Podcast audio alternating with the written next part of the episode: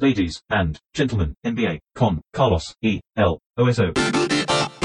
Señoras y señores, bienvenidos a otro episodio de este podcast en el que solemos hablar de la NBA con Martínez y ¿Cómo estás, Oso? Excelente. Tengo algunas cosas para preguntarte, o una sola, básicamente. ¿En qué, en qué anda el este? Porque no he visto ninguno de los playoffs, ninguno de los eh, cruces de las series del este. Cero eh, minutos llevo. En realidad no cero minutos, pero lo abandoné conscientemente hace 5 o 6 días porque me di cuenta que no llegaba con todo, que hay que consumir una cantidad de horas y que no hay tiempo para recuperarlo. Eso es lo peor, me parece. Que cuando te perdés algún partido, no tenés cómo recuperarlo, porque al otro día empiezan a las 2 de la tarde, a las 2 y media de la tarde, a las 3 a reventar los partidos y por lo tanto... Eh, si trabajás de mañana y eso, y de tarde a veces tenés algunas tareas familiares, bueno, eh, te pasó la bola. Tenés que vivir, exacto. y me di cuenta que no tenía tiempo, me tenía que levantar a las 4 y media de la mañana para recuperar partidos que me había perdido la noche anterior, a veces porque estoy muy cansado o porque estaba haciendo algunas otras cosas. Estaba viviendo, repito. Y esta cosa, esta periodicidad que es no hay un día libre, no te permite recuperar. Una vez que perdiste el tren, lo perdiste. Y eso fue lo que me pasó con el este. Y un poco intuitivamente y sin demasiada conciencia lo fui abandonando, lo fui abandonando, y cuando quise acordar, no estaba más, no vi a Miami, no vi a Milwaukee con Orlando, no vi a... ¿Qué otro? Ni siquiera sé los que me faltan. No vi a Toronto, a Toronto con los Nets y a Boston Filadelfia. De hecho, Boston Filadelfia, yo supongo que si hubiera tenido un poco más de tiempo hubiese ido por el mismísimo morbo a ver cómo para ver, ver, cómo se terminaba este camino, ¿no? Pero como gran veterano que sos y olfato de... viejo adicto. viejo, adicto. viejo adicto en NBA, ya olfateaste que esto ya se había acabado. Y con, mucho acierto, porque si mirás cómo está lo que queda de la serie es un Milwaukee Orlando 3 a 1 eh, ya convaleciente y 3 4 a 0. Eh, lo que hablábamos de la falta de la falta de cambio de contexto en el este cuando hay equipos que ya tienen una diferencia enorme, ese empuje que necesitan los equipos de abajo que están agarrados al momento, que necesitan cualquier estímulo externo para, para tratar de alcanzar las diferencias en juego, sí. cuando desaparecen, la serie prácticamente desaparece. Además, sacando el caso de Miami, me parece que es un poco más aburrido el este. Ah, bueno, Toronto a mí me gusta cómo juega Toronto también. Quizás, quizás es por las diferencias y el saber de que no hay una competitividad real. Puede haber competitividad de cuarto a cuarto en algún ajuste, un equipo que encuentre momentos como le pasó a Brooklyn o como le pasó a Orlando que aprovechó el envión del primer partido o las dudas de Milwaukee quizás, pero a la larga, cuando las diferencias son tantas, Toronto con Brooklyn, eh, obviamente Milwaukee con Orlando, y ya hablábamos de la implosión de Filadelfia, que hasta ellos la, veían, ahora se hizo palpable y real para todos. No, y, además estalló por los aires. Fue hasta, fue hasta triste de ver, ¿no?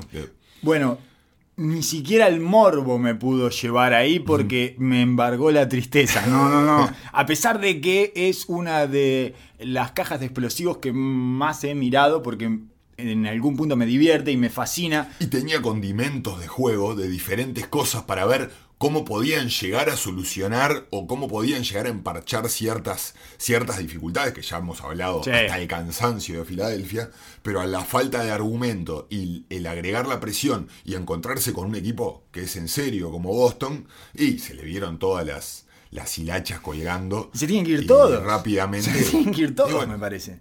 y ya arrancó. Ya arrancó. Empezó Brett Brown, que ya habíamos hablado que era, estaban siendo dirigidos eh, por un cadáver. Era un. Brett Brown estaba para ganar un casting de una película de Tim Burton desde el partido 1, digamos, era el cadáver de la novia, hacía mucho tiempo y ya se fue y no pararon de salir cosas después de que se fue Brett Brown. En realidad, ni bien terminó el partido, el cuarto partido, empezaron a salir declaraciones de todo tipo. Sí, Brett Brown, buen tipo, todo, pero, pero, y ahí atrás venía de jugadores. Eh, creo que el el último que dijo eso fue Josh Richardson, que llegó este año y dijo, sí, buen tipo, buen tipo, pero tiene que ser accountable. Y bueno, o sea, Josh Richardson recién llegadito. Pero Josh Richardson ya había salido a declarar hace tiempo, a decir de que faltaban roles en el equipo, que faltaban cosas claras, determinaciones claras, y que todo muy lindo con, con el proceso y con el, el, crecer juntos y todo, pero venía, él venía de Miami y decía de que las cosas eran distintas y lo, y lo- y lo eran de hecho. Pero me parece que claramente eh, el- en el este, obviamente sabíamos que la disparidad era enorme eh, debido, a, debido a, la, a la diferencia de contexto y bueno. Ya sabíamos de que el este era mucho menos que el oeste en cuanto a la, la dif- los diferentes equipos que podían llegar. Pero sobre todo, eh, creo que en el juego en sí encontrabas cosas variantes o ajustes que se podían ver, pero muy pocos. Eh, Toronto jugó su estilo y vapuleó a Brooklyn que venía a participar. Eh, obviamente Milwaukee ya sabemos de que no ajusta. No, no, o por lo menos no Solo lo acelera momento. más. Solo entra cuando entra en pánico, entonces este no iba a ser el contexto. Fila- eh, Filadelfia realmente se puso tedioso el juego porque Filadelfia tampoco hizo grandes ajustes, simplemente movió piezas de rotación, pero no en su juego específico, hizo un intento tímido de ponerle la pelota en vida adentro, pero lejos de Muy encontrar rudimentario, soluciones. muy rudimentario. Exacto. No, no tenían ningún movimiento ni nada, era ponérsela adentro de cualquier manera y una, cor- esperar. una cortina simple que, que, que haces cuando estás jugando en formativas o un rombo sencillo para poner la pelota adentro, el viejo y querido alto bajo, o sea, sí, sí, parecía un playbook sacado de, de la época de. 1991. Claro, y nunca en ningún momento le pudieron encontrar la, la vuelta al pick and roll y no pudieron encontrar su defensa, su mejor versión de defensa, que era lo que supuestamente los iba a hacer fuertes en esta en este contexto. Eh, Tampoco, entonces nada. tampoco había nada para para mí. Yo la, la que sí seguí fue la de Miami Indiana, que me parecía una serie entretenidísima. Indiana compite. Pero claro, sin Sabonis, Indiana pasó a ser una versión light de lo que era Miami. Empezó a jugar con cuatro abiertos, cinco abiertos, con tratar de generar movilidad en el perímetro, pero sin un pasador claro como era Sabonis, que era una pieza fundamental de su estructura ofensiva, y se tornó bastante predecible y jugó a las manos de Miami, Claro. que tiene un millón de perimetrales versátiles y defensivos.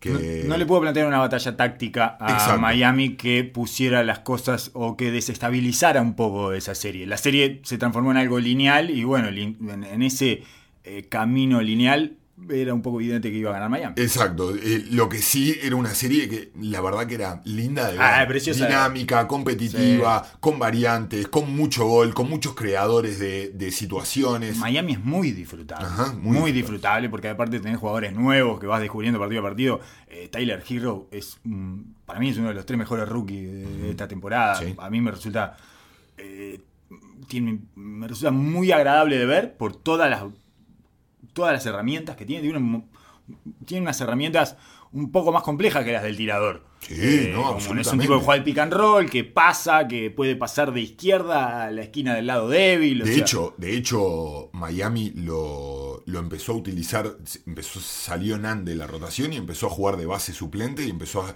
ser el generador de la segunda unidad. Si bien podemos ahondar en Miami y la- el juego, que no lo vamos a hacer hoy, pero en algún Sí. momento lo- ya en la segunda ronda, en la semifinal lo haremos, que es un juego que mm, uno de los equipos que puede prescindir entre comillas, de una base clara, porque el juego lo genera, es como Denver con Jokic, lo juega muchísimo a través de Adebayo y las cosas que puedan generar los aleros, los cortes, eh, tienen, tienen perimetrales y sobre todo los iniciadores de, de ofensiva son bastante agresivos porque no necesitan ser los generadores específicos como le puede pasar a un Doncic Sí. o un Harden. No hay un tipo que pique 12 veces la pelota, eh, sino eh, todo se.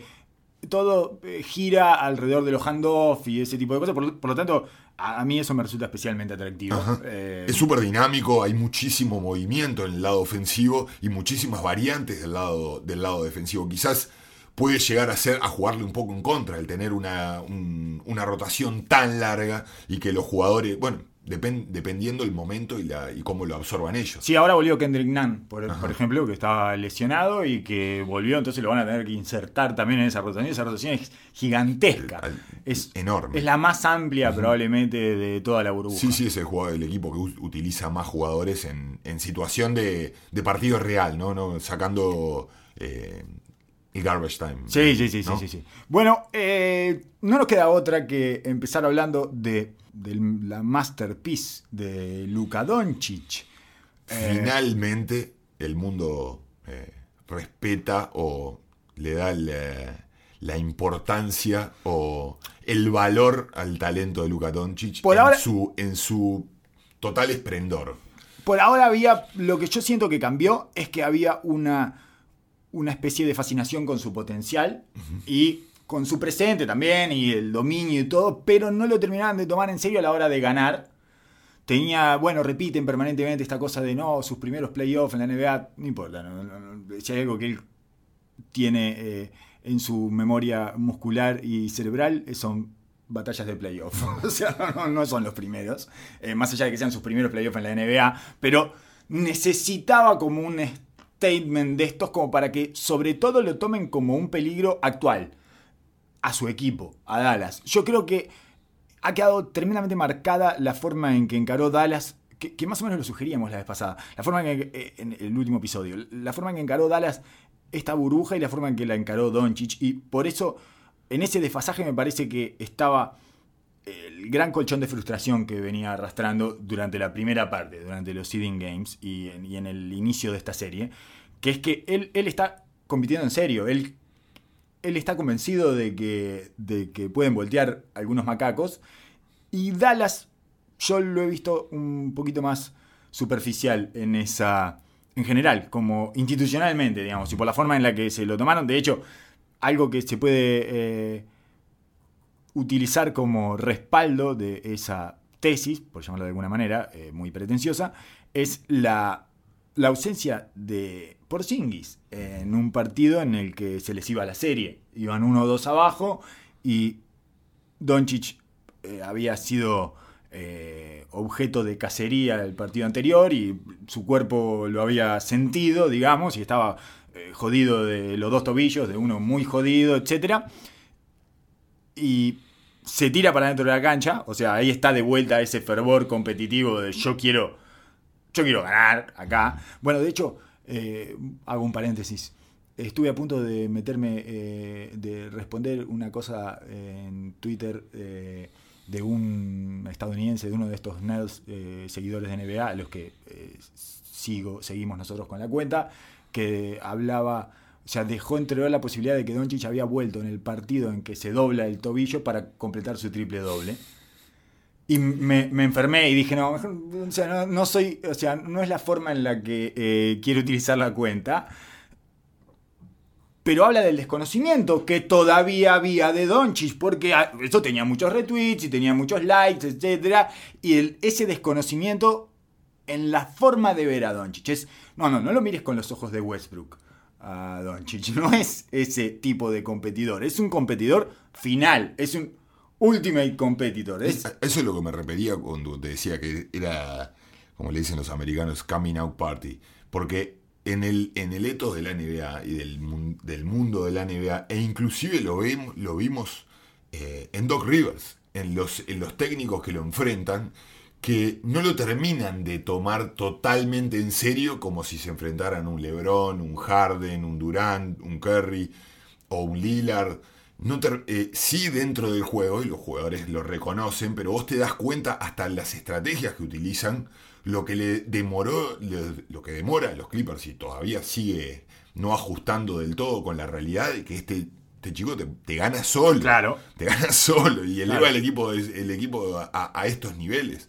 Y me parece que todavía hasta que no tuviera una- un evento o un partido como el que tuvo en el 4, realmente digan, ah, bueno. No, no, esto eso es así. es bueno. un peligro, Y los un- Clippers lo mostraron en el último cuarto, en el cual tuvieron que cambiar su estrategia absolutamente. Y igual, eh, de cualquier manera, no tomaron las medidas eh, suficientes o drásticas lo suficientes como para decir, bueno, ah, no, este muchacho tenemos que hacer algo totalmente fuera de contexto. Jeff, Van- Jeff Van Gundy decía eh, antes del saque lateral, decía, eh, si yo soy Jamet, que era el que estaba defendiendo el sacador, me le tiro arriba a Doncic.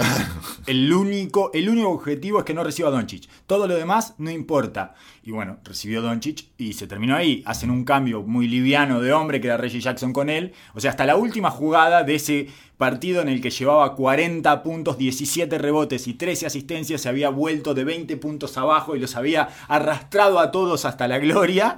Hasta esa última jugada todavía tiene una, una cantidad de precauciones eh, insuficiente para el tamaño del monstruo al que se están enfrentando. Me parece que no estaban al tanto de que ese monstruo es eh, lo suficientemente peligroso como para patearte y dejarte afuera. Absolutamente. Es nivel Lillard, nivel Harden, nivel LeBron, ese tipo, de- ya está en ese nivel. No nivel Kawhi. claro, no vamos a entrar en teorías conspirativas, pero el, el hecho de que él tenga 21 años, que venga de Europa, y bueno, eh, todos los condimentos que sabemos que tiene, eh, y es una liga que tiene sus códigos, Sí. y realmente esto de cierta manera le ha jugado a favor, porque no dejan de terminar de, de- de generarle... eh, de generar el aura que él debería, si no, no estamos hablando de marketing, sino en cuanto al juego y al respeto de, las decisiones que se toman alrededor de él. Totalmente. Eh, Marketing, el hype lo tiene. Eso. Absolutamente. Igual tampoco, porque digo, lo, lo siguen metiendo y debatiendo con Trey Young como a ver qué pasa, si sí, si no, y van a hacer el camino juntos, no van a hacer el cam- ningún camino juntos. No hay ningún camino. No, No él, ni cerca. camino, él él, muy arrancó hace rato y Claro. le sacó 10 kilómetros de Él está sentado en la mesa con los superhéroes de esta serie, de, con los superhéroes de esta película que vemos año a año en la NBA, y fueron los primeros en recibirlo y le dijeron, pero todavía era el niño prodigio que dejaban sentar a la mesa. Exacto. Este recibo, eh, no lo dejaban sentar a la mesa, le ponían la mesa chiquita al lado. sos válido. Y todavía no lo dejaban Te sentarse, de saludo, sí, sos de verdad, no sé qué, no sé cuánto, sí, pero seguís siendo el niño. Esto se, esto se revierte en esta demostración de, yo le diría, prepotencia. O sea, fue prepotente lo que hizo. Se los llevó puestos, los prendió fuego adentro de la cancha, porque además los expuso a todos. Quedaron eh, todos escuálidos al lado de, la, de- de lo que hizo adentro de la cancha. A mí lo que me impresiona es, vuelvo a, a una, a un aspecto que me parece, que narrativamente me parece delator de lo grande en términos históricos que es Doncic. Que es esta cosa de la previsibilidad de sus super mega gestiones. Cuando vos sabés que, cuando vos te aprontás, que decís, uh, este va a venir hoy, y Y, pasa. su- y supera las Y bueno, ni hablar, ni hablar, exactamente.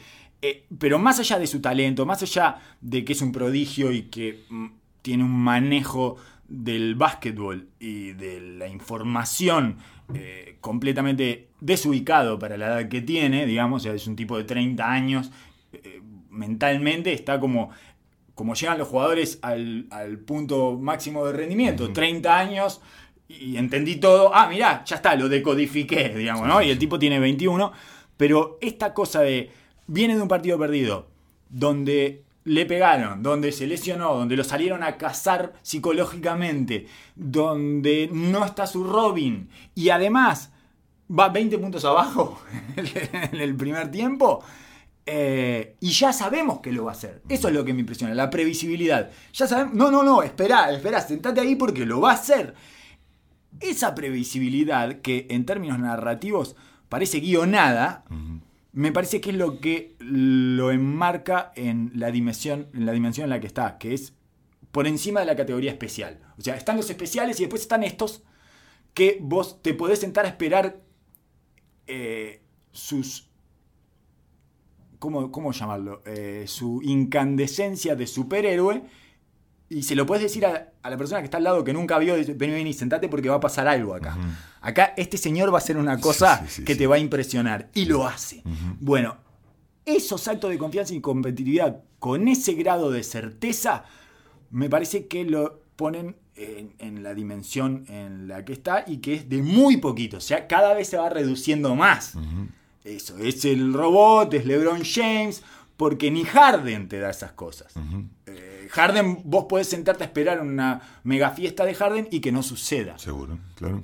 Con Doncic no pasa eso. Te sentás, a- te No sentás tiene a esos esperar una mega fiesta de Doncic y, bueno, eh, todo gira alrededor de él. Sí, y cómo sucede, ¿no? El- el- la manipulación de las situaciones eh, y de los momentos. Él, a mí me, me, impresion- me- me ha impresionado esta serie que ha hecho un punto de atacar a el mejor perímetro defensivo que supuestamente tiene esta liga. Obviamente no está Beverly, pero eh, está mirando a dos de los perimetrales más, eh, o, o más galardonados en nuestra liga como jugadores de, de los dos lados, ¿no? Sí. Jugadores defensivos de elite y ofensivos de elite. Y él hace un punto en una y otra vez atacarlos y plantársele fuerte y está muy atento a eso. Está yéndolo a cazar. Eh, en, la, en el cierre del juego, ya cuando venía todos los minutos jugados, cargando con todo el equipo, se venía la definición, los Clippers toman la decisión de ir chico, Chico, sí. absolutamente chico. Su y grande es eh, Marcus Morris. Ku- Kawhi Leonard pide su defensa, ya está se- absolutamente eh, cansado de, de verlo a Paul George sufrir de esa manera, lo pide y lo toma él. a Paul Y George que además lo está traumando adelante. ya lo, lo tiene sea, en el bolsillo, está ya se lo metió en el bolsillo. Eh, eh, se está retroalimentando el desastre de Paul George. No sabemos dónde empezó, no sabemos si empezó cuando, cuando erró adelante y atrás es superado permanentemente o si este, Doncic le fue metiendo la cuchara dentro de la oreja hasta que lo destruyó mentalmente. Claro, porque y en, y en ese aspecto, en ese, a ese aspecto iba. En las últimas posiciones, ya con él muerto, obviamente, ya la, cl- la claridad para tomar las decisiones no es la misma, le cambia, le ajustan en el último momento y eso te lleva unas jugadas a, a- ajustar, que a él le llevan tres jugadas Sí, a ajustar, lo que le lleva a, a un jugador normal un partido. Y lejos de tratar de ir a cazar a Lou Williams o a, o a Reggie a Jackson. Reggie Jackson. Él sí llamaba a la cortina para generar cierto movimiento, pero prácticamente que los esperaba, y lo esperaba a Kuwait, lo esperaba Paul George, para atacarlo de frente. Y la- las últimas jugadas que a veces quizás cerra, se tranca, pierde una pelota, es por tomar esa decisión y tomar ese, ese, ese, ese duelo personal y decir, no, no, no, acá no me voy a ir para el costado. Acá lo voy a hacer yo y este gol pesa mucho más que todos puntos. Si no, simplemente estoy mandando un mensaje de, oh, nosotros estamos plantados acá y este no me va a hacer ir para otro lado. No es un desafío que, al que le rehuya. A mí me impresiona además que cuando lo salen a cazar tan alevosamente, sobre todo desde el punto de vista psicológico, ¿no? Esta cosa de eh, tipos metiéndole el peso, ¿no? Hombres eh, viendo hasta dónde llega su espíritu, ¿no? Esta cosa que le hizo Harrell y eh, Marcus, Marcus Morris, que salieron como a cazarlo de pesado que es el peor error que puedes cometer con Doncic, porque él te responde a la vuelta con la misma alevosía. Eh, me parece que, de- creo que ya lo hablamos esto, pero desde los 14 años que salen a cazarlo y a ponerlo a prueba. Sí. A ver, a ver, a ver qué tenés adentro. Y, y eso eh, me... A esta altura yo empiezo a creer de manera mística que despierta en su organismo los instintos del asesino más despiadado que tiene adentro, que es el asesino que les hace creer que es la presa. Y, y es el peor error que podés cometer porque cuando querés acordar te de- devuelve todos los cuerpos inertes en un perchero. O sea, vos entras al lugar pensando, mirá, lo van a cazar. Y cuando sale, sale él con todos en un perchero, todos muertos en un perchero, así te los muestra. Bueno, mirá, los acabo de comer a todos, que es una suerte de eh, Fortnite invertido, digamos. Claro. O lineal, porque el Fortnite es eso, ¿no? Es, eh, vos sos la presa porque tenés que sobrevivir entre los 100 que hay, digamos. Eh, vinculo al Fortnite eh, permanentemente porque es el Porque juego es que el él... juego favorito Es el juego favorito de él. Y me parece que ese es el juego favorito de él y el juego que más lo identifica dentro de una cancha porque es lo que ha tenido que hacer durante toda su vida desde que tiene 15 años. Porque era el chiquito con cara de nene al que vamos a apurar. Está jugando contra hombres, que vamos a apurarlo un poco. A ver, vamos a pegarle, vamos a hablarle, vamos a insultarlo un poquito, a ver qué pasa. Y eso me parece que despierta un instinto asesino incontrolable. Cuando vos destapás esa botella, aprontate, porque van a pasar cosas feas. Te van a pasar cosas horribles.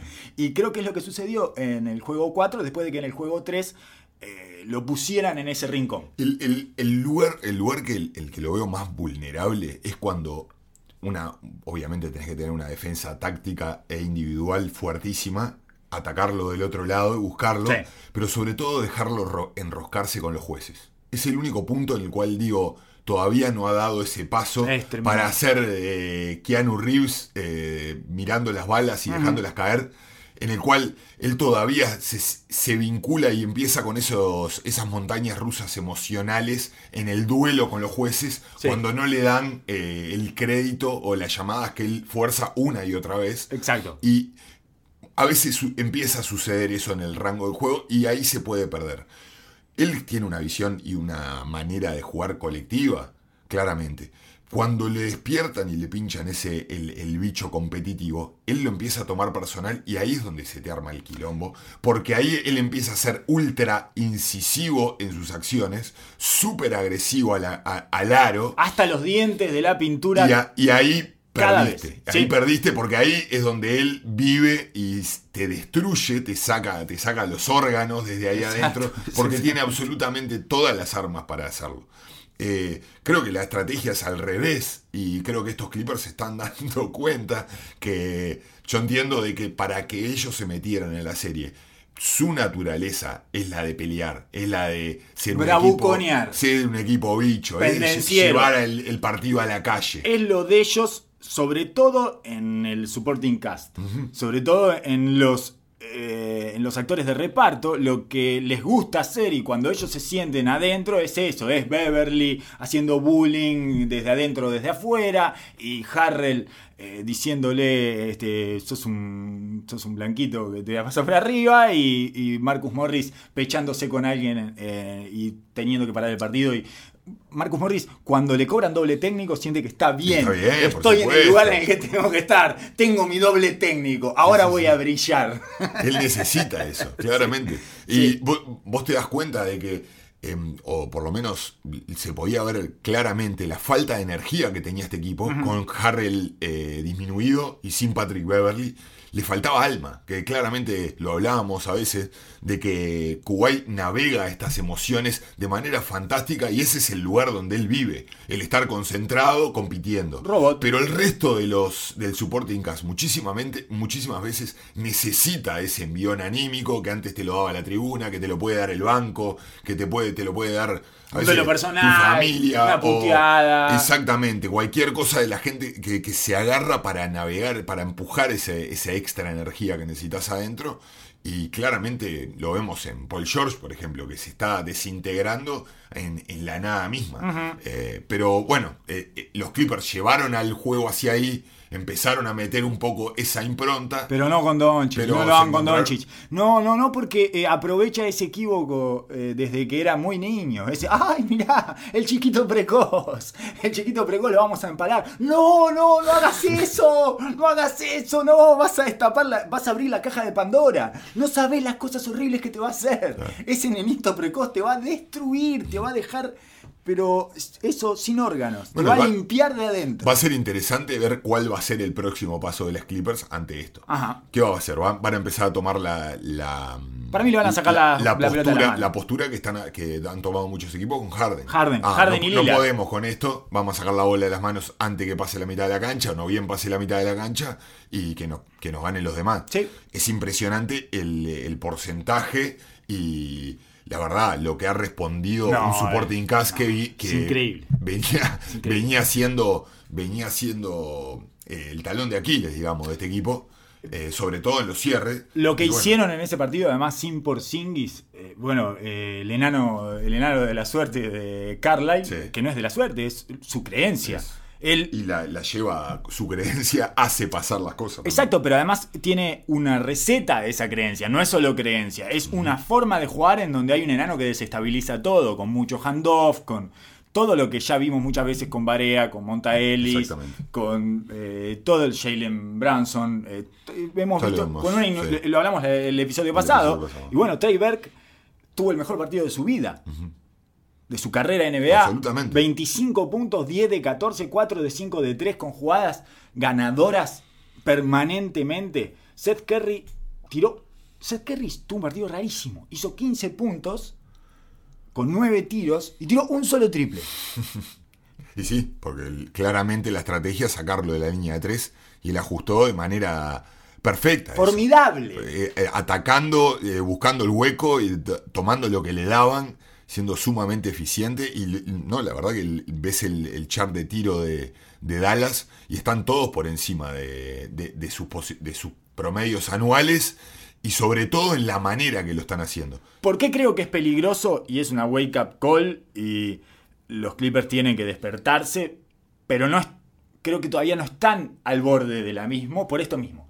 Por esta, esta, esta- esta especie de eh, hiperrendimiento de todos de Dallas que le da apenas con una pelota milagrosa en el final para ganar el partido. Claro. Quiero decir, están muy ajustados de cualquier manera. Y este es, y este es el punto, eh, o sea, este es el punto psicológico, obviamente, siempre de una, una serie que está 2-2, obviamente este partido es muy importante. Obvio. Pero por la dinámica del año y de, la, de lo que ha sido eh, la personalidad de estos dos equipos, a Dallas le ha encantado este rol de venir de atrás a sorprender, a tener eh, esa, eh, esa narrativa del underdog que estamos remando y que venimos, que tenemos este problema y lo tenemos que solucionar y se nos cae Doncic, entonces tenemos que salir nosotros a dar la cara y después se nos cae por singles y bueno, eh, esa dinámica les queda como. Y a los Clippers ha sido el, el equipo que más se ha identificado con este, esta, esta noción de prender el interruptor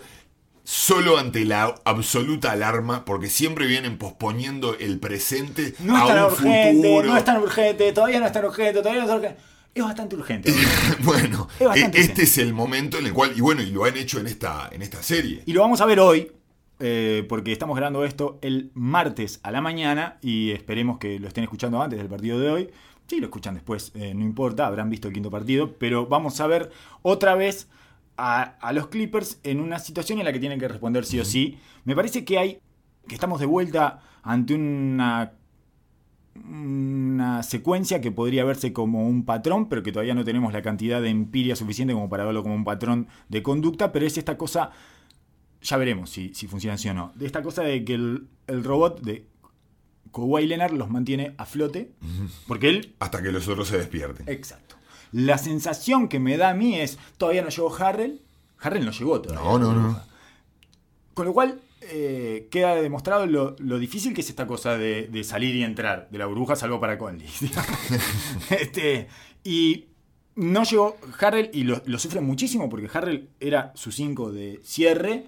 Y Su fuente de energía, aparte. No, más, allá del, más allá de la posición, aparte de que le genera la posibilidad de ir chico, pero no sufrir en extremo esa situación, el hecho de constantemente tener una, alguien que reactive a la unidad y que salga de la monotonía, lo hablábamos de que en Toronto pasaba lo mismo, que jugaba Kuwait por un lado y el resto del equipo por otro. Y esta, el, perder la sociedad de Lou Williams con Harrell también les da, les quita eh, lo largo de la rotación que tenían, le saca esa, esa llave de tener una segunda unidad que vive sola Sí. y que le da el espacio para a Paul George y a Kawhi Leonard hacer lo suyo.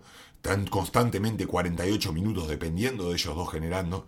Eh, y sobre todo esto que, esto que hablábamos de la personalidad y del, del fuego del equipo que hace que se exacerbe muchísimo más esta característica de no bien nos sentimos cómodos, apagamos la máquina. bueno, le sacaron la- 20 puntos. La dejamos, la dejamos ahí. 20 en puntos, no está por Singis, eh, eh, está semi-lesionado, no sé Exacto. qué, bueno, ya está. Es Y- automático, como Sí. esa personalidad se entró a retroalimentar y lo vemos una y otra vez. Por eso, en cierta manera, en los equipos empezá- empezás a hacerte adicto a esa, a esa situación y cada vez se, lo pones, el- la posibilidad y el peligro lo pones al máximo. Cada vez se pone más riesgoso ese- esa actitud y siempre parece que hay una oportunidad más para aprender, para poner on y lo, vamos a salvar la situación. El- eh, en este momento que, que están en el chiste de Playoff P, creo, creo que no. Eso, no, no hay otra manera de darnos cuenta si Kawhi Leonard los va a mantener a flote todo el tiempo y se van a ir subiendo de uno al barco que ver los acontecimientos. Yo tiendo a creer que es la forma de Kawhi, pero en realidad solo lo vimos una vez y quizás fue Toronto lo que permitió eso. Quizás fue el entorno que tenía el to- en Toronto lo que generó eso, no solo desde los jugadores que jugaban con él, sino también desde la estructura que generaba esa posibilidad y no lo puede replicar con los Clippers que tienen otras necesidades, eh, sobre todo de personalidades ahí adentro. Absolutamente. Yo creo No que el es, contexto es muy distinto. es, es completamente diferente. Veremos hasta dónde llega ese poder de navegación en la turbulencia de Kawhi Leonard y cómo les va permitiendo subirse al bote de a uno. Lo que pasó aquella vez es eso, es que se iban a se iban acomodando, iban apareciendo y, y iban saliendo de la miseria, porque en algún momento todos pasaron por la miseria, todos los que estaban alrededor, menos Siakam, todos los que estaban alrededor de Kawhi Leonard en ese equipo de Toronto pasaron por situaciones miserables. Gasol no sabía ni dónde estaba parado en los primeros partidos de playoff.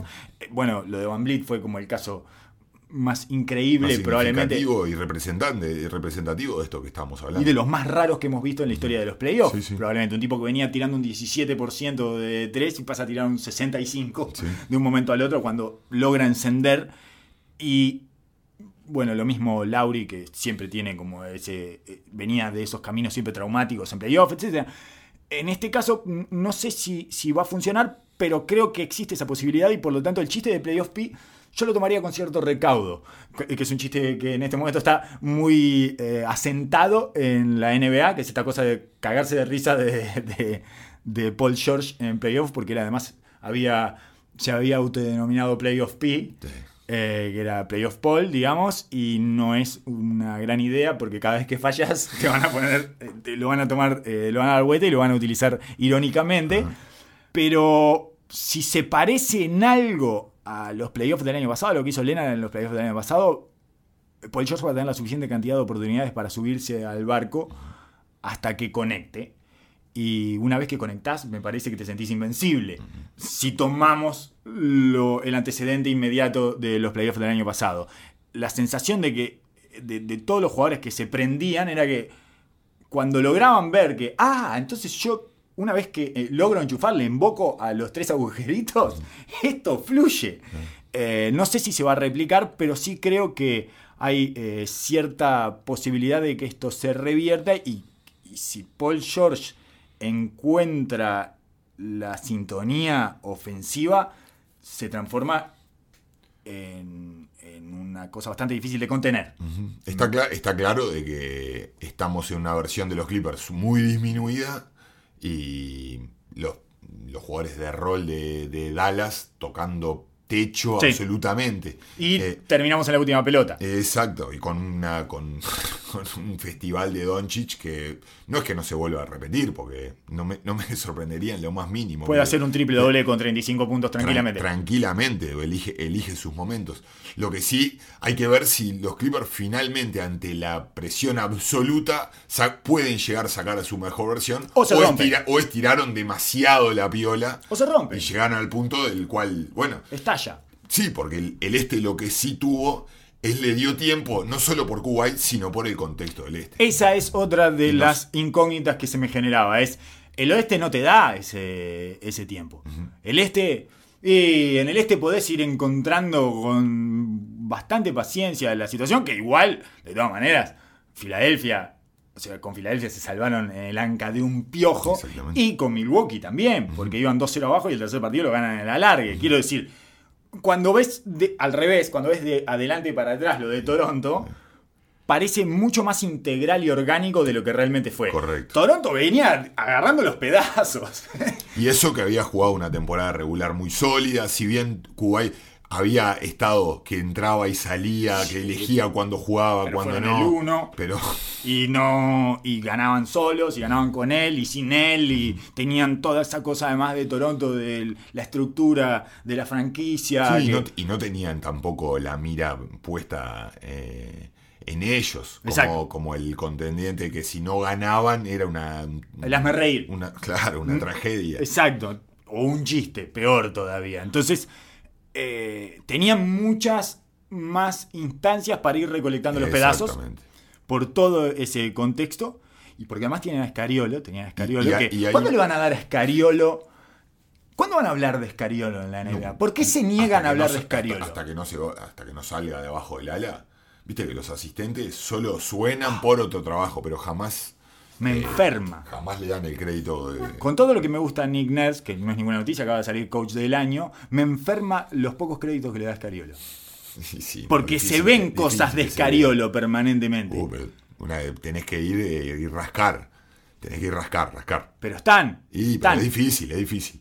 Es difícil. Y me parece difícil que. de hay- verlo, digamos. Sí. Muy difícil de verlo. Lo ves vos que estás en este, esta dualidad de dos Claro, mundos. que, que estoy, que, estoy, que soy un travesti del básquetbol, digamos. no, que soy un, un, un queer. eh, un queer, queer es eso que te disfrazan de noche. De noche me disfrazo de básquetbol FIBA y de día soy NBA. Sí, claro. Recién, re- eh, me parece que recién ahora eh, se Va está empezando a integrar un poco, pero era muy, era muy, muy difícil de ver gente que asocie, que haga esta, estas asociaciones. Eso, sí. No, ¿Tenés no, algo más para decir de los Clippers y Dallas? Yo tengo una pregunta de Doncic. ¿No es demasiado complejo su go-to move? ¿No tiene que encontrar un go-to move un poquito menos difícil? Porque estamos de acuerdo que es el paso, el triple de 9 metros y medio con paso atrás, ¿no? El go-to move Sí, de Doncic. sí, sí. Que cuando busca otras cosas se puede trancar, porque ahí ya está en terreno de investigación. Investiga, ¿no? Que está bien, pero para el último, las últimas tres posesiones tenés que tener un go-to move. ¿Es así o...? Sí, absolutamente. Bien. Lo que me parece que el, el- el proceso na- natural de esto es encontrarle una progresión y una feta más a ese go-to move. No encontrar un go-to move absolutamente nuevo y descubrir una nueva joya, porque él ya tiene las armas, pero evidentemente se siente cómodo ahí y es lo que te sale naturalmente. Perfecto. Claramente. Entonces vos tenés que dejar fluir eso y ante lo que te proponga la defensa, encontrarle una vueltita más y desde ahí empezar a generar todo el mundo de un movimiento ofensivo indetenible. Un pliegue. Pero porque lo que... ¿A, a- a qué voy? A que todos queremos que esa pelota la tire él. Absolutamente. Que es algo que no sucede eh, siempre No. porque tiene en él el inner LeBron James. Que es... Play the the, right play. play the right play. Exactamente. Play the right way. Entonces te tengo que... eh, Excepto cuando lo torean. Que a eso es a lo que íbamos. exacto. En el momento que se pone en personal con él, él lo hace personal y se da y deja ese lado, ese lado lírico que tiene del Sí, equipo. colectivista. Y, ya se le pone, se pone en modo asesino. Y el- partido pasado fue clarísima muestra. Er- Tira tres airball en step back de tres. Y el- al final venía, mete dos bombas tremendas para poner al- para mantener a Dallas en el partido. Pero claramente venía de dos cortas, cortas. Una que le pegó en el costado del aro, desde lejísimo. Igual en el momento clave. Fue ahí. Lo espera, no solo primero ataca tarde para que le hagan el FAU, para que le queden pocos segundos y tener que tomar una decisión rápida. ¿No hubo ahí una confusión? Eh, Pare- parecería que sí, parecería que me sí, parece pero- que Carly no les avisó. Eso es lo que me pareció a mí, de acuerdo a las reacciones que tenían después de que le hicieron el FAU. Puede ser, puede ser, me pareció como que habían demorado mucho en, eh, en- en arrancar la gestión, porque lo tira, le Exacto. tiran para atrás de la mitad de la cancha. Como que no supieran que le quedaban un full más antes de los tiros. Quizás que confío tanto en él que pienso de que, de que hace de esta manera. A mí me parece que no me parece tan errado como, como mu- muchas veces se piensa. Atacar rápido, que así te queda más tiempo para después. A veces el tener menos tiempo le da menos opciones a la defensa. Si vos me das 6 De segundos, yo puedo tirarte un atrape y después resolver y que me gane otro. Cuando te quedan 3 segundos, es cambio y Quedan, poco más. quedan todos paralizados. Exacto. Entonces me parece que para, para un último tiro no es tan malo ese- e- ese- esa situación. Bien, otra cosa que tengo para preguntarte es acerca del factor Reggie Jackson. ¿Qué tan importante te parece que es la presencia de Reggie Jackson para un lado y para el otro? En general para el otro, en general para el rival. A mí me parece que están abusando de Reggie Jackson y que Reggie Jackson es eh, una, lo voy a decir en términos esotéricos prácticamente, es un portador de desgracias. Yo lo veo a Reggie Jackson y veo desgracias, veo, veo que viene arrastrando una estela de desgracias, eh, más allá de los baches que tiene como jugador y los aciertos que tiene como jugador. Tiene esta cosa de que no le tiene miedo a nada, que es su mayor virtud y su mayor defecto. Porque es el hilo más fino y ni siquiera sabe que es el hilo más fino. Claro. Y, Y bueno, lo peor que te puede pasar con el hilo más fino es que no sepa que es el hilo más Es- fino. ese es el. Ese, eh, cuando empezaron los playoffs y estaban, empezaron a jugar el primer partido, es lo que me generó más dudas de los Clippers de todo. Personalmente pensaba, un equipo con Reggie Jackson, Marcus Morris y Lou Williams, eh, no puede salir campeón. Por- no porque no puedan rendir o no te puedan dar cosas y que tengan la personalidad para aparecer en algún partido colgado. Sí, Pero son gente que tienen deficiencias grandísimas y que ellos mismos no aceptan. sobre todo todos juntos, ¿no? Si tenés Todos uno, en un mismo dos, equipo. claro, exacto. si- ahora es muy difícil de sobrellevar eso. Ah. Extremadamente difícil de sobrellevar. Y, y cosas que Toronto no tenía, que sus jugadores de rol claramente se abrazaban al pedacito que les quedaba. Y cosas que Dallas está mostrando que no tiene. Que claramente los jugadores de rol están cómodos en su lugar y no tratan de sobreabusar su lugar, sino que están agradecidos de ese lugar y pueden desde esa humildad de aceptar, de aceptar tu, tu espacio, generar muchas cosas porque después te creces en ese contexto. No están invadiendo eh, los espacios que no son de ellos permanentemente, que es algo que sucede tanto con Marcus Morris como con Reggie Jackson, como con Lou Williams, que jamás parte del éxito que han tenido y del fracaso también que puedan haber tenido los tres es expandirse. es, es su naturaleza. No, no, ni siquiera es un juicio de valor esto al respecto de sus No, personalidades. porque sean- no, no me parece que sean porque sean malos jugadores o no pueden hacer cierto rol en un equipo de manera correcta. Reggie Jackson no, no me gustó el- Mm. cuando lo trajeron a los Clippers, no me gustó. Entiendo de que ante la situación de Beverly te ves obligado de cierta manera y cuando él responde ofensivamente entiendo que te abrazás a eso. Más cuando Paul George está tan mal. Pero eh, a la larga siento, me siento igual que vos cuando lo estoy viendo. Igual, lo mismo. Mm. Lo mismo que sentía cuando Dion Waiters estaba en, en la parte de la burbuja regular Claro. clasificatoria y hacía puntos y llevaba la segunda unidad. Nervios. Lo mismo, Nervios nervios, me da, nervios nervios. absolutos. Y cuanto mejor juega, más nervios me da. Incomodidad, incomodidad, incomodidad.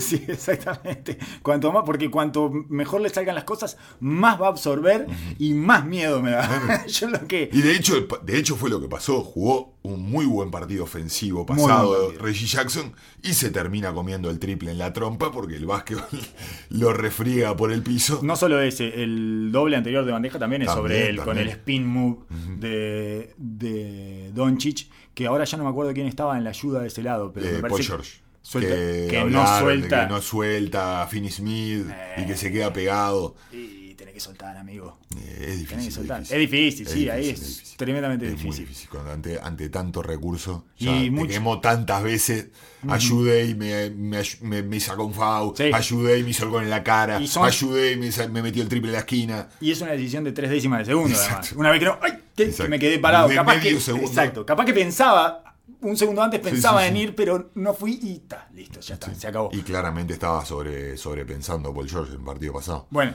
sí, Si estaba. algo que no iba a hacer era fluir con, su con la naturaleza. Esa cocina estaba humeando. Sí, sí, se le veía salir el humo. Tenemos dos series más en el, en el oeste que están hermosas. Eh, Utah-Denver, que en realidad está a punto, ya a punto de despedirse de Denver. caramelo.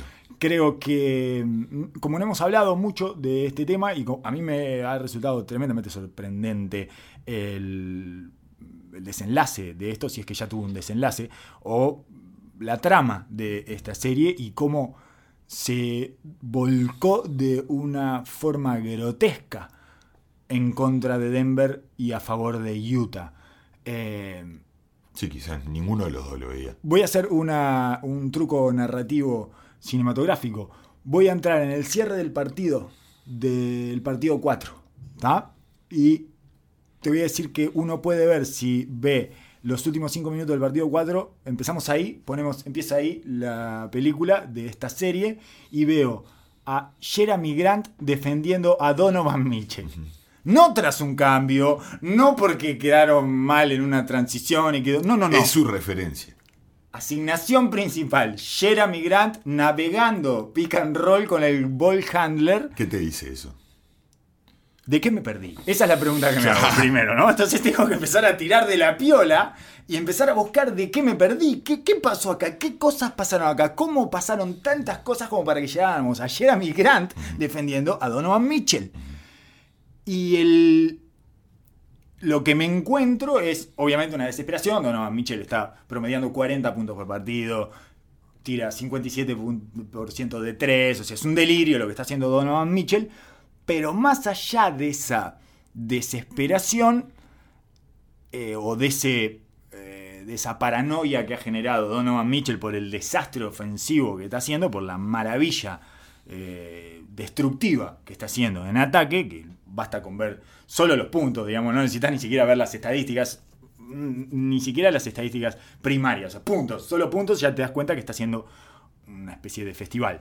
Hay un grado más de la desesperación que es o, no, o, o es como el grado máximo de la desesperación, que es me agarro de cualquier cosa, porque no tiene fundamento, sobre todo.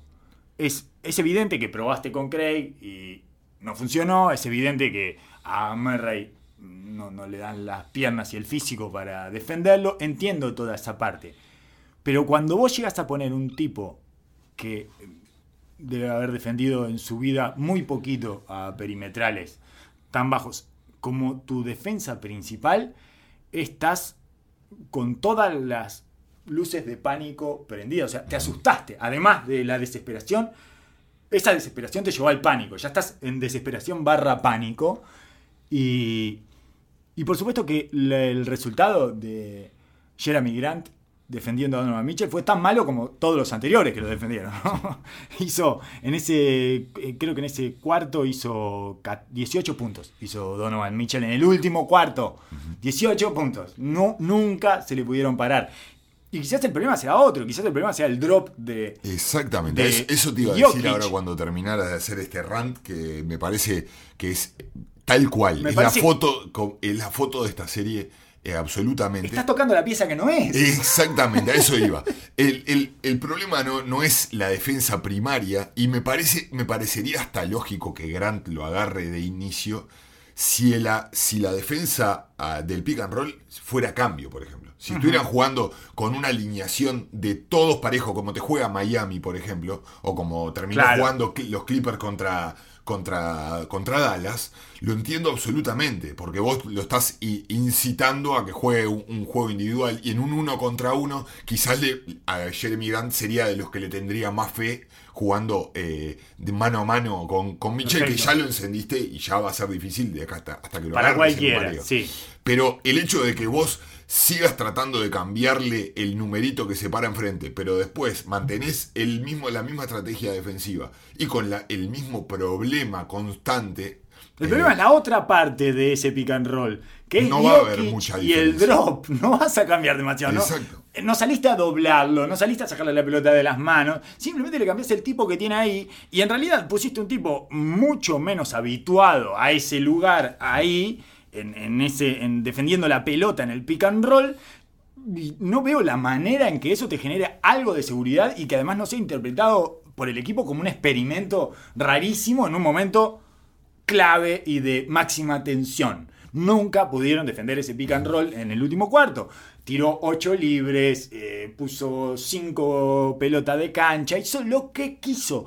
Porque además no han conseguido, han hecho mínimas pruebas por pequeños pasajes de Jokic saliendo un poco más. No le ha funcionado, no llega a volver atrás porque, adivina qué, no importa que pese 8 kilos menos, sigue siendo una debilidad en defensa Jokic. Por eso es que estábamos en contra del skinny Jokic. ¿Qué le va a agregar?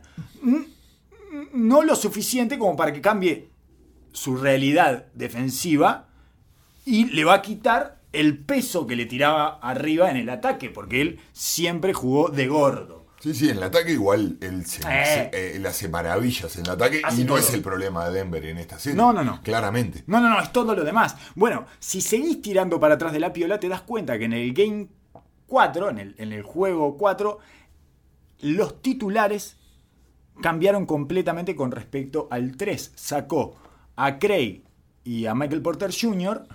y puso a Monte Morris y a Jeremy Grant. Jeremy Grant jugó todo el partido. Te está jugando de 3 todo el tiempo. Jeremy Grant no juega más de 4. Jeremy Grant. Entonces, otra vez me parece que está tenés un problema con Craig y Porter Jr. juntos porque se taran, se chocan entre ellos en la defensa, no se comunican bien. Básicamente son el mismo jugador dos veces. Uno Exacto. un poco más talentoso que defensivamente y el otro un poco más talentoso ofensivamente. Pero en ¿Por qué en- sacas a los dos? Exactamente. Es la, de, es, la de, es la de Aminu y la de Harkless. Exacto, estás tan podrido de los dos que los sacás a los dos, pero no, el problema es cuando están juntos, no por separado. Entonces, es el problema de, eh, de los hermanos eh, Pequeñas Cosas, del dúo Pequeñas Cosas. Es, no, ¿por qué, ¿por qué sacás a los dos o pones a los dos? ¿Por qué no hay una versión con uno?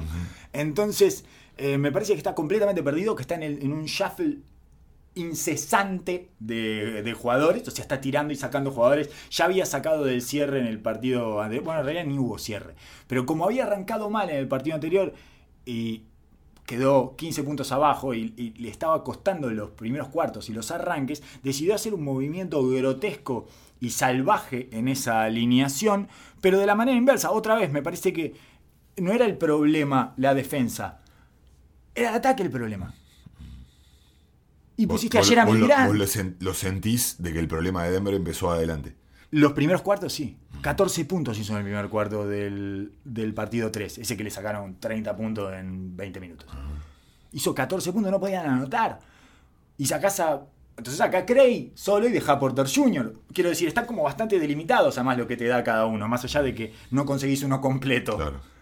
Eh, entonces, me parece que otra vez estás identificando eh, erróneamente cuál es el problema y estás moviendo piezas ya a una a una velocidad que embarulla. Pero bueno, eh, eso, eso es específicamente lo de Denver. En términos de Utah, es, es- Sí, es, es, Ah, eh, es- es es ridículo irreal, porque, irreal, claro, irreal. ese es el problema cuando vos entras a ajustar Eh. y correr atrás de no solo los porcentajes, sino que tratar de empezar a emparchar situaciones y vos no tenés tu lineamiento en tu, en tu camino. Ese si vos empezás a correr los ajustes atrás de, de los ritmos y, eh, y, las, y lo, que, y lo que está mostrando el otro equipo, te hace em- indudablemente empezar a correr atrás en el juego de ajuste. ese es uno de los grandes problemas de Denver, además porque como no tiene su personalidad definida, como no saben qué equipos son más allá de Jokic y Murray, No, va- vamos a ser sinceros de que el hecho de que no tengan a Harris y no tengan a Barton le saca dos piezas fundamentales para lo que en su mundo es su estructura. estables, Eh, aunque es- sea. o por lo menos su- los roles principales de, y los que podrían llegar a ajustar en este contexto no lo tienen. Entonces están ya en un ajuste de emergencia. Exacto. En vez de tener el primer ajuste para hacer, ya tuvieron que recurrir a cosas ya extrañas que los sacan de su zona de confort y que viendo ahora de que Barton y Harris evidentemente están, estaban más rotos de lo que pensábamos. porque al final entrar, entraron a la burbuja a visitar. Claro. a la burbuja. Bueno, con esta cosa que los periodistas no acceden. Con esta cosa que los periodistas no acceden al mano a mano. No sabemos quién está roto y quién no. ¿Y qué está haciendo este? Este está esperando porque eh, no está en condiciones físicas, digamos, de entrenamiento o porque está roto. Claramente estaba roto. Me mandaste si no una foto de Barton y, y de Harris con el tapabocas, todo el. Minutos después de que dudara en- adelante de este micrófono acerca de Sí. la existencia de Harris y Barton, dije, ¿estamos Viven, seguros que están en la burbuja? viven, viven, Me mandas una foto, están ahí todo, pero eso fue en el partido 2 de los 8 de. Sí, pensábamos de que estaban dándole tiempo pa- para aclimatarse, que hayan llegado. No, pero al de final iban a jugar. No, no, no, estaban rotos de verdad. Bueno, y, y esto por, ahora tiene sentido, vien- viendo que no, que no estuvieran, eh, por qué Da- eh, Denver se pasó toda la parte, la parte previa en los primeros partidos de la burbuja, tratando de ir con alineaciones grandes, probando cosas raras. Obviamente que al principio no tenían a Murray tampoco. Entonces, eh, la estructura, digamos, ha sido distinta. Pero ahora que es el momento de hacer el ajuste, eh, lejos han estado de encontrar eh, un- una manera. Una manera, simplemente, obviamente, ofensivamente tienen sus, sus cosas. La dupla Jokic y Murray hacen lo que quieren ofensivamente. Totalmente. Pero el problema es que atrás no tienen claro cuál es, eh, cuál es su identidad.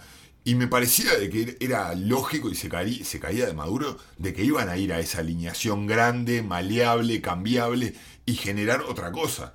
Lejos de eso, su ajuste fue quedarse con los tiradores, tratar de sacar de juego los jugadores de rol y bueno, me parece como que la, la iniciativa era decir, bueno, que nos gane Mitchell, que nos haga 50 Mitchell y que no jueguen todos los demás. Al final pasó eso. Y, pas- y- Pasó eso. Y Michel, hay que darle crédito de que ha, ha tomado todas las excepciones y no ha, no ha dejado de castigar todas las variantes defensivas que ha podido probarme Malón. Mitchell está eh, promediando 39.5 puntos en estos playoffs, 6 Goleador asistencias. absoluto de los Sí. playoffs. Eh, completamente, pero así, 6 puntos arriba del que viene más cerca. sí. Y 6 asistencias, además, muy pocas pérdidas. eh, 51% de 3, 56 de cancha. Pero no solo, no solo en Está tirando 12 libres por partido. no solo en, no solo en la cantidad de puntos, sino que es- está eficiente y eh, en mucho volumen en todas las áreas del- del- de la cancha. Está metiendo de 3, va por arriba del 50%, está tirando una locura en las bandejas con, con todo el arsenal de diferentes tiros que tenés que, que tenés que buscar ante un equipo largo. Si bien Jokic es lento, Denver es un equipo largo y atlético y ha conseguido todo tipo de bandejas, pero también el midrange. Le, le está ingresa, entrando la flotadora, está tirando como un 60% de flotadora y en el tiro del tiro libre quizás es el que está más flojo, pero en ese tiro de cuarta en el, en el in-between, pero igual está arriba del 50%. O sea, realmente está castigando todas las opciones de manera consistente y copiosa. Y hay un problema con el drop en estos playoffs. En general, esta burbuja ha dejado tremendamente expuesto al drop, a la defensa. El drop es cuando el grande se queda en la pintura, prácticamente, en esas inmediaciones. Y lo están destruyendo esa defensa. Está siendo eh, expuesta a niveles absurdos. Eh, te transformas en una especie de chiste en un momento. Y no sé cuánto más va a aguantar, porque la NBA es una liga de modas. Es el, síndrome de Golden State, que empezó Golden State a radicar grandes en playoffs. Y así, bueno, después Houston y empezamos y Sí. todos están, están pasando por esa. Pero había, hubo un momento como de transición donde se aquietaron un poco las aguas y el drop eh, funcionaba a veces en los momentos clave, no sé qué. Ahora nada, en ningún momento te deshacen y casi no lo podés usar y cuando lo usan, porque no tienen otra posibilidad, como pasa con Jokic, como pasa con algunos grandes que son demasiado grandes, como pasa con Milwaukee en muchos casos, eh, te destruyen, te hacen trizas y empiezan a perder la confianza de los jugadores en eso. Y ahí es cuando se torna difícil de implementar porque cuando estás en una táctica en la que no confías, no hay Ya, chances. Si los cimientos tiemblan. Quiero decirte que, es- que sí, Conley, bueno. Conley, eh, perdón que te pisé, No, no, eh, estaba, eh, te hice desmoronarte con... estabas en, en tu parlamento, digamos, estabas en, en tu intervención, y desmoroné yo la intervención, me paré arriba de los cimientos, de todo, me paré arriba, y no, porque quería decirte que Conley está con el efecto postparto que ya vimos en Manblit. Es verdad, tenés razón. Está tirando eh, se- 69% de 3. Ridículo. 5.5 eh, tiró 16 eh, triples y metió 11 en estos dos partidos. Y está promediando 26 puntos y medio en 28 minutos. El trío Mitchell, Conley, Clarkson, el trío de los enanos, promedian 85 puntos por partido.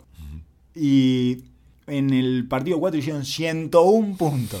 101 puntos del trío perimetral de Utah. Imposible. Imposible. Por eso te digo que incluso hasta me parecen como apresurados los ajustes. Porque es.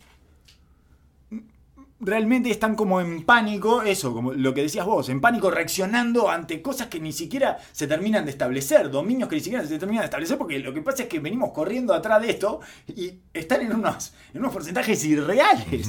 ¿Cuánto vas a ajustar sobre esos porcentajes completamente irreales y cuánto tenés que decir, muchacho?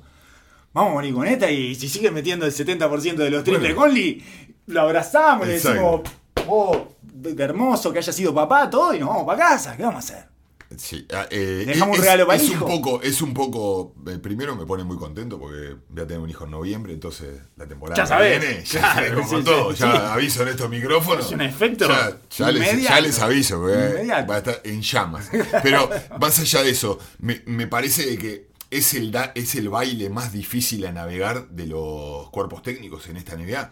En, un, en una NBA eh, con el talento y la- el, el foco en el tiro y en el, sea una, una no, probablemente es el arma por excelencia de esta, de esta NBA, el hecho de navegar en, las, en la toma de decisiones dependiendo muchísimo en eh, los porcentajes que o- oscilan de tal manera, termina poniéndote en una situación hiper difícil. Porque te tornas o dogmático, porque quien te pudiera estar escuchando te diría, Milwaukee. Milwaukee. Milwaukee. No reacciones. Milwaukee, No no, reacciones, mantente tranquilo, vamos, a- vamos a jugar las cartas en el táctico y después te- eso te lleva al dogmatismo extremo y al... No ajustás nunca. Y, y al no ajustar. Entonces, ese baile yo entiendo que es Sí. dificilísimo de navegar. Definitivamente. Eh, el problema es cuando vos, es- ¿qué es? Es simplemente nosotros optamos por, esta, por, por esta, este camino y nos están haciendo pagar, o es que está, estamos, el, camino que optamos a hacer, estamos abriendo a la llave principal y eso decanta a que todos se empoderen. Yo lo que creo es que ni siquiera estás pudiendo hacer tu camino, porque no hay camino. Estás tratando de. eh, en el caso de Denver, lo, lo que vi, eso, reconstruyendo casi de manera forense, es permanentes cambios, una suerte de revuelto interminable de intentos de cambiar la situación en la que quedan ellos mismos embarullados. Es como una. La sensación que me da es eso, es que están todos corriendo para todos lados todo el tiempo. Y, y no hay. No hay nada que. que se mantenga estable. Mientras que del otro lado hay una estabilidad eh, absoluta. Bueno, tienen, son seis jugadores. Niang y Bradley entran lo menos posible y ahora están utilizando a Morgan también, pero es como para acompañar, para no entrar con cuatro. Claro, ¿a qué, a- a qué- a qué es lo que voy? ¿A qué es lo que voy? Eh, eh, hay una, una historia muy clara que la pinta, pinta de cuerpo entero estas decisiones que la cuentan siempre en Argentina cuando estaban haciendo el, el scouting para jugar la, la medalla dorada. Y Manu Ginobili eh, le, pregunta, creo que Sergio Hernández, para ver qué es lo que tenían que hacer. Y estaban discutiendo. Y uno que sí, vamos a, vamos a atrapar a, creo que era Yasiqueviciu, vamos a sacar la pelota a las manos, vamos a ayudar, que, que nos haga 40 Yasiqueviciu y que los demás no la toquen. Y Manu Ginobili dice que eh, lo primero que hay que hacer es cortarle la cabeza a la serpiente. No te puedes preocupar por la cola, por el cuerpo, tenés que sacarle la cabeza a la serpiente y después que se maneje como pueda. Y bueno, y esto es lo mismo. Vos las decisiones que estás tomando, está- estás cortando la vía principal en lo cual se empoderan los demás o estás ajustando y estás, le estás tirando la responsabilidad a los otros. Y entonces me parece que acá el, el problema es que no estamos pudiendo mm, contener el pick and roll. Eso empodera a la pieza más importante, que es el generador número, único y, número uno y probablemente único que tiene este equipo como para sostenerse en playoff. El único que se puede conseguir sus propios tiros. Eh, absolutamente. Él y Clarkson. qui- quizás, claro, pero Clarkson no tiene la capacidad de dar ese segundo paso, que es el juego de pases, No. el hacer castigar las ayudas. Solo se consigue Exactamente. Se los consigue solo y solo se consigue su propio tiro. O sea, quiere decir, es lo único. Únicamente puede conseguir su propio tiro. No consigue tiros para los demás. Claro, porque esa es la segunda parte del drop. El drop es una, es una situación táctica ante eh, nuestras características defensivas. Pero lo importante no es solo el drop, es a quién le hacemos drop. Si el drop está empoderando al jugador más importante del otro equipo y el que nos puede romper absolutamente, y me parece que ahí es el ajuste a hacer y eso es lo que empodera a después a, lo- a los porcentajes de los demás. Si vos eh, elegís empoderar al jugador número uno del otro equipo y después va a ser una noche difícil de, de- de aplacar porque va a elegir Sí. y le va a dar vida a todos los otros jugadores. Sí, hay que decir que Mitchell además está a unos niveles de eficiencia que no habíamos visto hasta ahora, porque Mitchell era un anotador copioso y un generador de juego copioso también, pero no eficiente. Lo entiendo, Malón, porque yo Sí. pensé que, digo, hasta... Lo que- me hay- gusta Malone. Hay además. que, darle, hay que darle crédito que Mitchell en los playoffs se crece. Eso está clarísimo. En los últimos años en su carrera ha pasado y él se ha hecho cargo eh, en, en una de, en su año de novato. Él elimina a OKC eh, con Russell Westbrook y con todos los nenes. Eh, él solo, se, medio que lo- los elimina de, de los playoffs siendo rookie. Y vos te das cuenta que es un tipo que quiere tomar la lanza, que tiene liderar. Quizás hasta estos playoffs yo lo veía más hacia una tendencia más de Russell Westbrook, medio alocado, medio eh, inconsistente en su tiro. Entonces entiendo el proceso y el razonamiento de Malone. De decir, bueno, prefiero que este tipo Dejar que absorba todo y que haga todo lo que hace él y después no van a poder. Exactamente, entiendo, pero y bueno, y hay que darle crédito también Sí. a Mitchell, que o ha crecido en este tiempo en su toma de decisiones, que quizás ha trabajado más en su tiro. Alguna de las cosas que decía Mitchell después del partido 3 fue. O del partido 4, no, después del partido 3 creo que fue. Decía que, que él estaba. Que había avanzado una pantalla porque eh, estaba hace muy poquito pensando en conseguirle los tiros a los demás.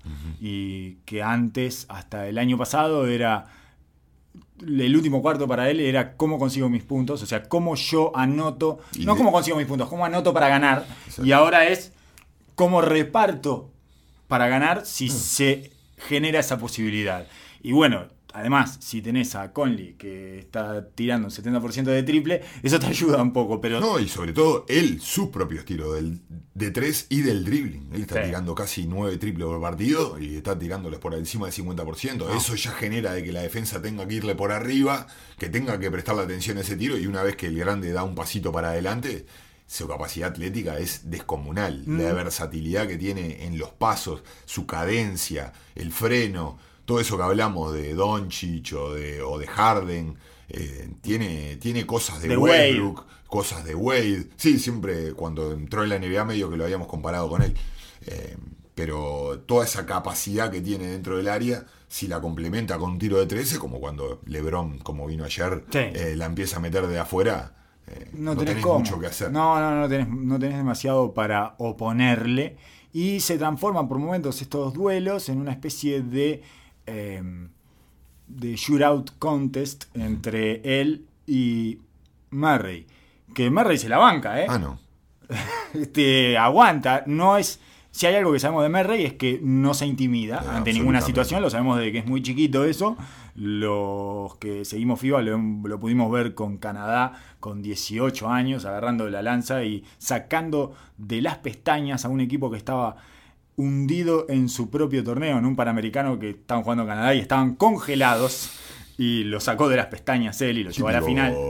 torneo canadiense. Claro, digamos. exactamente, exactamente. Y perdieron porque es un canadiense muy poco canadiense. Pero, pero acá vemos eh, clarísimamente este ejemplo. Eh, Murray se quedó en la pantalla anterior. Todavía no dio ese paso a generar desde otro lado o tener la conciencia de que su trabajo. Entiendo de que el contexto es distinto porque él tiene a Jokic al lado que sabe de que se dedica a eso y vive para eso. Entonces su función en este equipo es ser el agresor ofensivo desde, su, desde sus posibilidades. Pero no es que lo, lo deja Jokic y él lo tiene. Todavía no lo tiene. No, no lo tiene, lo agregó. Es una parte, una herramienta que no maneja todavía. Quizás eh, ellos, ellos dos, ese juego de handoff en eh, Jamal Murray con Jokic, es una especie de lo que hacía JJ Reddy con Embiid eh, hace unos años atrás en Filadelfia, que era la, la jugada ofensiva más eficiente que hay porque se le abren un montón de posibilidades a Denver y de hecho Denver es uno de los mejores rating ofensivos de estos playoffs sufriendo como está sufriendo. Lo que pasa es que está Utah está en, un rating ofensivo ridículo, Sí. histórico, de 135 puntos por, pose- eh, Por cada 100 posiciones. cada 100 posiciones. Entonces, el problema no está ahí, está del otro lado. El tema que Murray se mantiene compitiendo a pesar de que venga el aluvión del otro lado. El tema son los demás que claramente no. No, No. tienen el poder ni el talento para mantenerse en ese ritmo. No, y además Denver siempre tiene este problema, que es que siempre está tratando de adaptarse a una nueva figura que le entra joven y que hay que esperarla para que incorpore conocimiento, información, etcétera. En este caso es Michael Porter Jr., que tiene un potencial escandaloso. es, es, lo ves y te asusta el potencial que tiene, Sí, sí, porque es sí. un tipo gigante, hiper coordinado, hiper atlético, que tiene un gran tiro, que sabe que puede tirar del drible, puede hacer cualquier cosa. Ofensivamente es una delicia. Ofensivamente hace cualquier cosa, pero es muy, muy joven. Muy joven. No, y muy inexperiente. Es un tipo de que De jugó el, liceo, jugó el liceo y tuvo el último año lesionado de la espalda. Entró al college, entró lesionado. Jugó apenas algunos partidos y en un equipo que no llegó a grandes instancias. Se pasó todo el año escondido, escondido en las catacumbas tratando de tratar, tratarlo y sacarle todos los problemas que aquejaba. Y recién ahora está experimentando y olfateando quizás su- sus primeras armas o sus primeros... Es un cachorro en una cancha de básquetbol. Claro, Está corriendo atrás de las situaciones. Entonces, otra vez tenés que esperar a que algo Exacto. que está tremendamente verde madure. Ya pasó con Murray eso, que tenía otras características, pero en pasó definitiva. con Harris también al principio. Entonces pasó con el mismo Jokic. Entonces todo el tiempo están esperando que madure alguno. Aparece una nueva pieza y no se termina de asentar y tenés toda una cantidad de variables que no terminan de eh, asentarse y de cuajar como para que ellos sepan quiénes son. Esa me parece que es la situación de Denver. Eh, Utah está en una- un sueño maravilloso, en una ensoñación que... eh, inesperada para, para mí, pero que ellos probablemente la esperaban y que la están disfrutando a pleno. No nos queda tiempo para hablar de OKC y Houston, que me parece otra serie fascinante, sobre todo desde el lado de OKC, de las necesidades que tuvo, de cómo tuvo que sacrificar a Steven Adams, pero al mismo tiempo no lo sacrifica. Eh, Donovan está haciendo un trabajo tan delicado con eso, con el, caso, con el caso Steven Adams, que en realidad es un problema no de él, sino de la serie. Él no calza en esta serie, él no tiene cómo imponer su básquetbol en esta serie, ni de un lado ni del otro, porque además no es un tipo extremadamente ágil cayendo en el pick and roll. Es fuerte, pero no es ágil y por lo tanto no le puedes tirar la pelota arriba y el tipo te la va a hundir. Cosa que sí podemos llegar a ver si pasa Houston contra los Lakers. Cuando le empiezan a tirar pelotas arriba a McGee y a Dwight Howard, se pueden hacer un festín con eso. Pero a, Steven Adams no, lo puedes, no le puedes dar eso y por lo tanto queda completamente mañatado en una serie contra Houston y está incomodísimo. Este, él igual tiene... Incomodísimo está Donovan, que no sabe cómo hacer. Billy tratando de mantener las formas y tratando de mantenerle minutos y mantenerlo involucrado. y no quiere ir tampoco en manos del juego de Houston, no quiere entregarse de pies y manos y desnudo a decir, bueno, está bien, vamos todos chicos, que es lo que hacen ustedes y les gusta jugar a ustedes y están y son eh, savants en ese sentido y voy para ahí. No quiere eso, entonces está todo el tiempo negociando con eso y ha tenido un trabajo de relojería justamente para manejar los minutos de Adams y dejarlo jugar arriba de 20-25 minutos, cómo lo fue corriendo del cierre. básicamente lo tuvo que hacer en el partido 3 porque venía 0-2 abajo y no tenía otra. Y cómo de a poco empieza a encaminar un equipo que ya no siente ese enfrentamiento como una tortura. Ya lo siente como algo incómodo. Nunca va a dejar de ser incómodo contra Houston pero no es una tortura para ellos. No, y es un equipo que eh, si hay algo que ha hecho durante el año, eh, ha sido moldearse a las circunstancias, que no, no está atado a un funcionamiento, a una persona, a un jugador. Eh, y relativamente el juego que trae Houston, si bien le genera este problema, no es un juego, no es un juego que le quede demasiado incómodo. Le queda incómodo a Adams pero no al resto del plantel de, al resto del plantel de Oklahoma City, que es bastante similar en las características físicas y en el tipo de juego que quieren hacer. Un tipo de juego lento, de no un pace, pace muy alto. eso le deja a Chris Paul eh, hacer de las suyas en la media cancha, de elegir sus puntos y, y sus momentos para cada, para cada uno. Eso igual fue algo que cambió levemente a pedido de Donovan del partido 2 en adelante. Es apurar un poco más el paso porque otra vez estamos yendo a las manos de ellos. Porque si jugamos a nuestro ritmo, ellos nos bajan al de ellos. Y eh, terminamos en esta pasta, esta cosa que ya hemos hablado mucho de Houston, esta especie de melaza en la que todo sucede de una manera lentísima y está todo estancado y el básquetbol nunca fluye empezaron a apurar un poquito el tempo y las decisiones y eso también les dio un poco de aire porque finalmente lo que no estaban pudiendo ellos era anotar. No podían anotar estaban completamente trancados y se les soltó con ese apuro Schroeder. Lograron que Schroeder empezara además de que era el tercer o cuarto partido después de que volvía a la burbuja le costó un poco más volver no tuvo el efecto inmediato Van Vliet y mm, ahí consiguieron que Schroeder empezara empezara a, desatarse y a generar el caos que se precisa para que Shooter funcione. Y se van hiper mega chicos, además, porque en realidad terminan jugando con. Es mucho más mismatch para Harden eh, el uno contra uno contra Schroeder que contra Adams. Harden está mucho más capacitado para defender a Steven Adams que para defender a Schroeder. Entonces le quedan. Son todos. Con los dos chiquitos, con. Eh, Gilchus Alexander y con Schroeder, todos los uno por uno son mismatch. Todos. Y con Paul. Y con Chris Paul. Entonces, a eso es lo que me refería. Es un equipo que no le queda tan incómodo a Houston. Y, hiper pero mega y maleable. Hiper, o sea, no le queda tan incómodo Houston una vez que aceptás que tenés que resignar a Steven Adams. Claro. Y después tienes a Galinari, que es un tipo muy alto e inmueble, no se mueve, no puede mover las piernas, sufre horrible atrás, pero que es un anotador profesional implacable que te va a terminar poniendo puntos en la jeta de todas las maneras posibles y con una específica, que es que sabe tirarle en la cara a los defensas más bajos.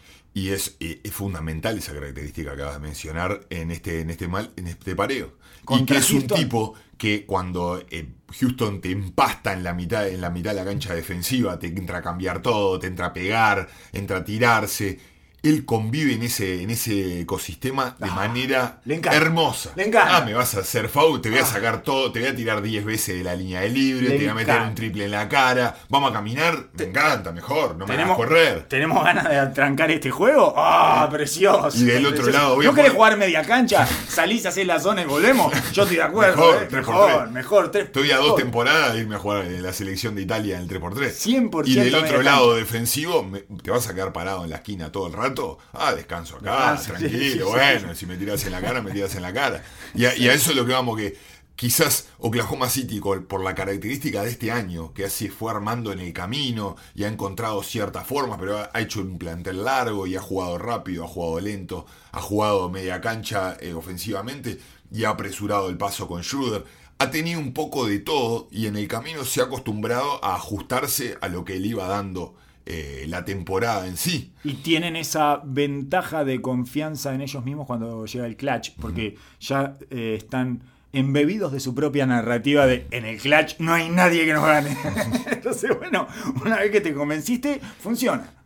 Y ahí los Sí, tienen. quizás eh, no, también tampoco vamos a exagerar que obviamente eh, Houston tiene también este factor de que te deja volver a meterte en la serie porque tiene estos huecos en su, en su manera de jugar, que ya lo hablamos eh, estadísticamente, Claro. te sale la ruleta del triple esas noches como le, le pasó el partido pasado, de que tiró 3 de 18 el segundo tiempo y te abre la puerta para que te metas de cabeza. Depende mucho del momento en que caiga el bache estadístico. Sella gran parte del destino de Houston, sobre todo cuando no está Westbrook. Porque ahí se abandonan completamente a ese juego estático de tiros y porcentajes. Y si el bache cae en el cuarto cuarto, como les pasó en el partido anterior, porque empezaron 8 de 8 el segundo tiempo, sacaron 15 puntos, pero Oklahoma aprendió que tiene que hacer tarea de mantenimiento. Es mantenimiento para la supervivencia. Entonces empiezan a poner doblecitos de media distancia, del midrange. Chris Paul está especialmente gozado con anotarle del midrange a Houston, porque es como una especie de, mira cómo temeo el Excel, temeo todo ese Excel, es una cosa maravillosa. Entonces empiezan a poner ladrillito por ladrillito y se mantienen a 11, 12 puntos. Erra 5 triples seguidos. Houston y te vas, se fue en el tercer cuarto, se fue a un punto. Le habían sacado 15 y parecía que le llovían los triples y que era imparable. Bueno, entraron en la racha correspondiente inversa que equilibra esa situación estadística. Por aparte tiran tantos triples que hay tiempo para pasar por todas las rachas. Tiran 55, 58 triples por partido. Es una demencia. Y en el De final... hecho, bat- bat- el partido pasado batieron el récord histórico de triples intentados en un partido. 58 triples. Tiraron. Nunca paran de tirar triples. Y bueno, ahí es donde empezás a confiar en que. Y PJ Tucker de la esquina. Está bien, es el mejor tirador de triple de la esquina de la NBA, todo. No me queda tan incómodo que tire un triple faltando 35 segundos. Me pasa lo mismo con Daniel House. Va a tirar Daniel House de 45 grados. Le Bueno, está dando muchísimo a Daniel. House. Le está dando muchísimo a Daniel House a Houston, pero no estoy eh, agarrándome de los pelos y tirándomelos si veo a Daniel House. Me parece que son los hinchas de Houston los que están haciendo Pero eso. claramente, claramente es una eh, es una, mm, una atribución importante eh, que Paul esté de este lado, porque es uno de los puntos más importantes para enfrentar a Houston. Si tenés grandes, si vas chicos, si te gusta la media cancha, lo que sea. El hecho de poder mantenerte equilibrado emocionalmente y no viajar con los vaivenes del triple eh, es fundamental en este eh, contra este equipo. Porque, ¿qué pasa? Vos podés, vos podés tener tus rachas positivas y ellos pueden tener las tuyas, pero lo importante es no perder contacto, que es lo que decís vos. No perder contacto en el score y no perder, perder contacto emocionalmente. Porque así como Houston te mete una racha y ningún partido está ganado con Houston, vos tampoco estás fuera de ningún partido con 8 Houston. de 8 en triples arrancaron, hicieron 25 puntos en 3 minutos y medio. Fue una Pero sí- locura. psicológicamente, por lo mismo que estábamos hablando de la serie de Denver-Utah, es muy difícil mantener la compostura postura y el plan de juego y seguir metiendo granito a granito una vez y olvidarte del resultado. En ese Sobre momento, todo en playoff. Totalmente. En ese momento parecía que se terminó el partido. Ya está. Esto no, no, no, no, se nos fueron. Se sacan 15 puntos así. Y bueno, aprendieron a navegar eh, con eso. Eh, Creo que eh, Chris Paul tiene mucho que ver. Y lo están poniendo contra las cuerdas a Houston a, a tal punto que me parece que van a tener que tirar a Westbrook para dentro de la cancha, sí, Sí. o sí. No creo que tengan. Esto sí creo que están al borde, borde. Porque vos te vas a jugar a dónde te cae la racha de- del bache y dónde te cae la racha de acierto de triple, te cae en el cuarto cuarto, cagaste. Westbrook cambia esa dinámica porque como él va haciendo lo que quiere en el momento que quiere, va dibujando arriba de esas estadísticas, entonces de alguna manera en ese desequilibrio caótico genera un poco de equilibrio en el mediano plazo, digamos, ¿no? Y no se torna tan unidimensional. Sí, se- te, te genera un canal paralelo al cual vos te puedas sintonizar cuando la cosa no está entrando por ningún lado. Y claramente, aparte, Energía, además, ¿no? claramente genera un. eh, el- el- ese estado de monotonía que te genera Houston, creo que claramente eh, les termina jugando en contra muchísimas veces, lo hablamos un millón de veces. Y si hay algo que no te deja Westbrook, es mantenerte monótono. Siempre, constantemente son estímulos, estímulos uno atrás del otro y sensaciones que te, que te, que te tiran para un lado o para el otro. ¿no? Le está pegando al nervio del partido con una garrafa todo el tiempo. Claro. Y además Eric Gordon está tratando de cumplir la parte táctica de ir hasta la pintura y terminar y todo, pero bueno, lo puede hacer esporádicamente, no lo puede hacer consistentemente como Westbrook que te vive adentro de la pintura por esta eh, condición, este diagrama adentro de la cancha que tiene Houston. Eh, nos- en algún momento creo que esto lo podemos hablar después, no creo en el efecto Dort. Solo eso te quiero decir. Acá me encanta cuando se plantean estos, estos paradigmas porque Sí. yo, lo- yo soy hincha de Dort. ¿Sos hincha de Dort? Sí, sí, ah, excelente. Llevamos una hora y media, entonces vamos a dejar esta discusión eh, para Se la- más Se adelante. la dejamos picando para la próxima. Sí, está bien. Tenemos, tenemos que discutir esto porque no. Para mí es una. eh, es una fantasía. Es una ensoñación el efecto Dort. Y más allá de que me gusta, ¿eh? Me gusta cómo se sacrifica, me gusta algunas cosas que hace, otras no, otras me parece que son. Este, incomprensibles. En cualquier caso, será hasta la que viene. Esperemos que sea esta semana. Si los dioses del básquetbol quieren, oso, nos estaremos juntando el viernes. Si no lo hicimos, fue porque los dioses del básquetbol no lo quisieron. Así que estén atentos, es probable que haya otro episodio esta semana. Hasta luego. Dubcast. Dubcast. Dubcast. Con for the arbitrary dad.